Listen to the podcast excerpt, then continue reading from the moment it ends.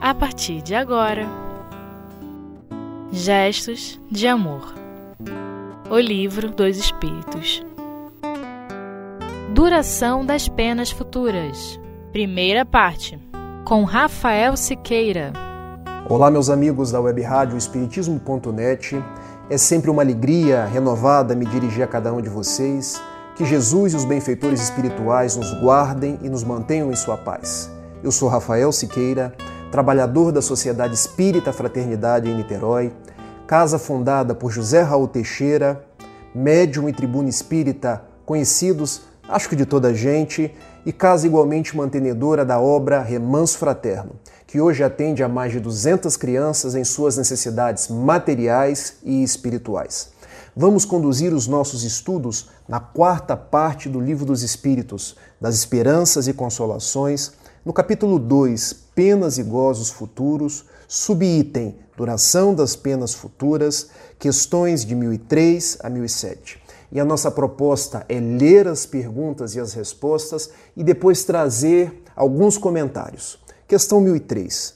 A duração dos sofrimentos do culpado na vida futura é arbitrária ou está subordinada a alguma lei?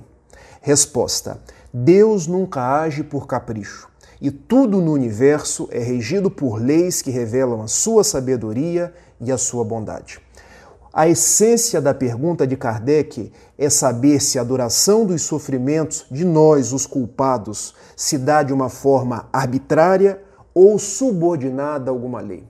Para que nós possamos meditar Nessa pergunta, antes de adentrar na resposta, nós precisamos relembrar quais são os atributos da divindade, fazendo uma leitura conjunta da questão 13 do Livro dos Espíritos, onde são enunciados os atributos de Deus.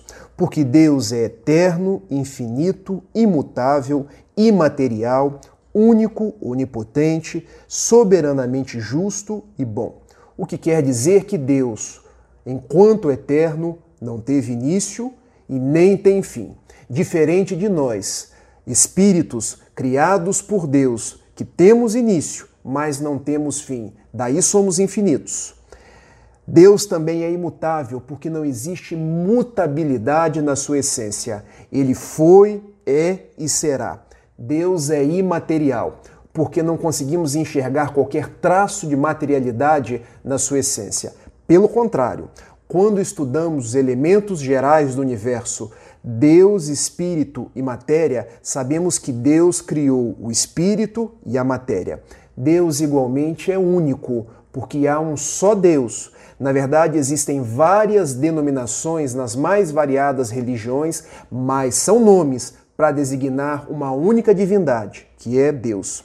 Deus é onipotente porque possui todo o poder e igualmente é soberanamente justo e bom. Ou seja, justiça, amor e misericórdia são os atributos máximos de Deus.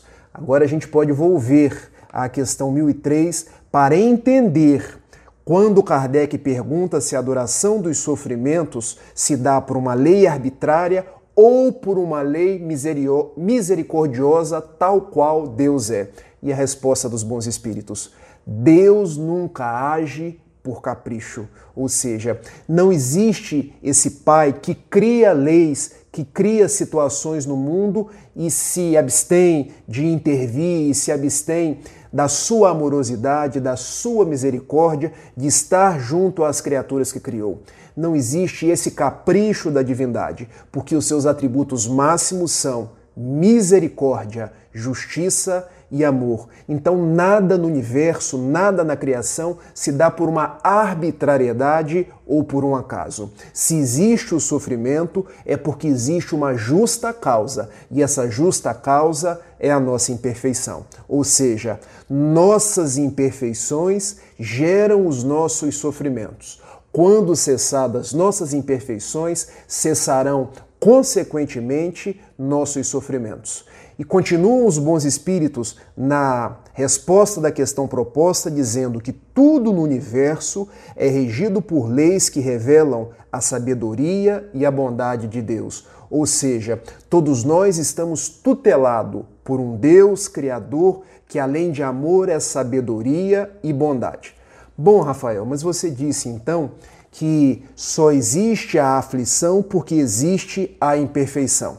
Então a duração dos nossos sofrimentos está intrinsecamente ligada às nossas imperfeições. É isso mesmo. E é isso que está dito na obra O Céu e o Inferno, lá no capítulo 7, que fala do Código Penal da Vida Futura, no item 33, primeira parte, quando é resumido o capítulo penal, o Código Penal da Vida Futura, em três proposições. E a primeira proposição é a seguinte: o sofrimento é inerente à imperfeição. Então, por que sofremos? Porque somos imperfeitos. Quando pararemos de sofrer?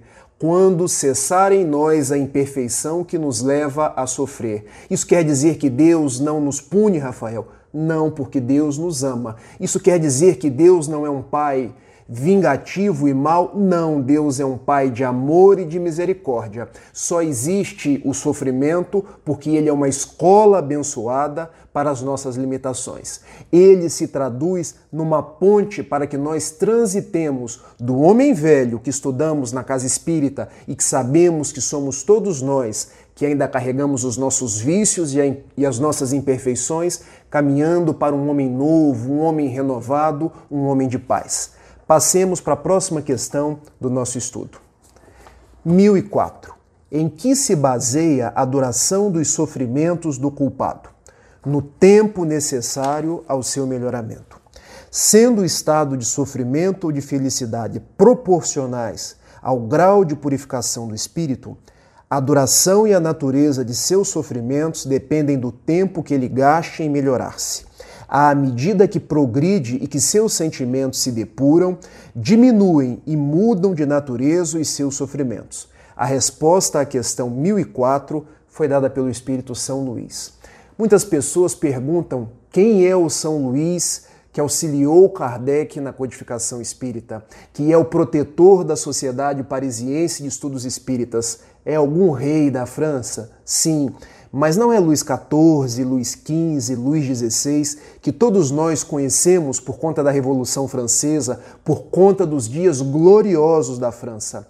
É um rei bondoso, é aquele que chamamos de Rei Luís IX, que viveu entre 1214 e 1270, destacando-se como bom administrador, instituindo assembleias que são a origem dos parlamentos e organizando um sistema para evitar abusos administrativos. Foi o rei que proibiu o jogo e construiu a Sorbonne.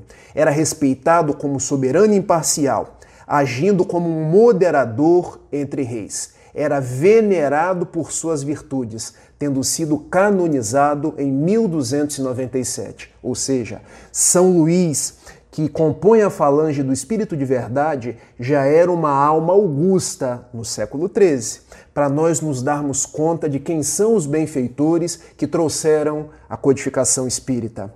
E a resposta dele é a seguinte: Quanto tempo ou em que se baseia a duração dos sofrimentos do culpado? No tempo necessário ao seu melhoramento.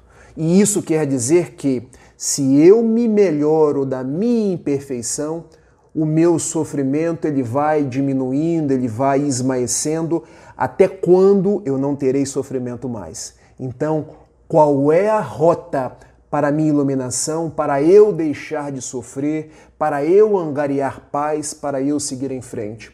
Isso está lá descrito em o Evangelho segundo o Espiritismo, capítulo 17, Sede Perfeitos, item 4.